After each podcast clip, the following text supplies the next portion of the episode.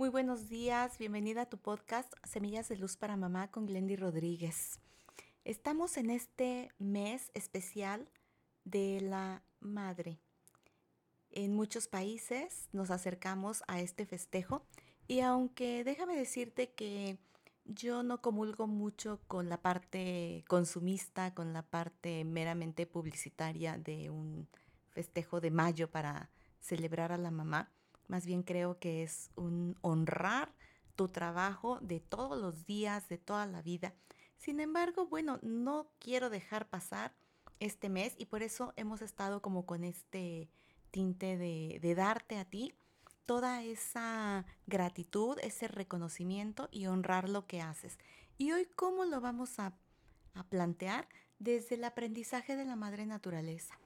Fíjate que una vez escuché una historia con Isha, por si la conoces, donde ella platicaba de que tuvo la oportunidad de estar relativamente cerca de unas ballenas, donde estaba la mamá ballena con su ballenato y de pronto cuando la mamá ballena pues se cansaba de estar eh, amamantando, simplemente se volteaba y el vallenato se quedaba a su lado.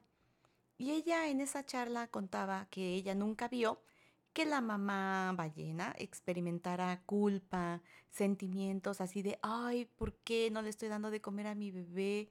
O, por ejemplo, en otro en otro momento con la naturaleza, ¿no? De que una rosa se ponga a preocuparse porque, híjole, ya pasaron cuántos meses y no ha dado ni un botoncito, o porque un clavel es un clavel y no es una orquídea. La madre naturaleza nos da grandes lecciones en cuanto a ciclos, serenidad, autoconocimiento, aceptación y bueno, todo lo que tú quieras agregar. Eso es lo que viene a mi mente ahorita.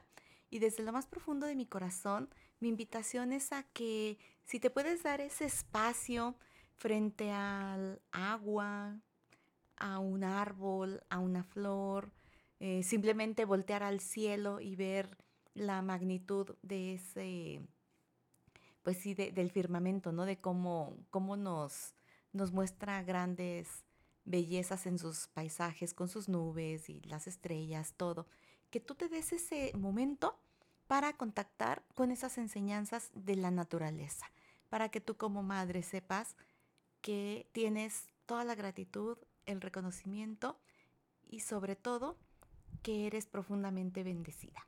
Así que bueno, hoy simplemente te digo que te mando muchos abrazos y bendiciones con mucho cariño y nos escuchamos mañana.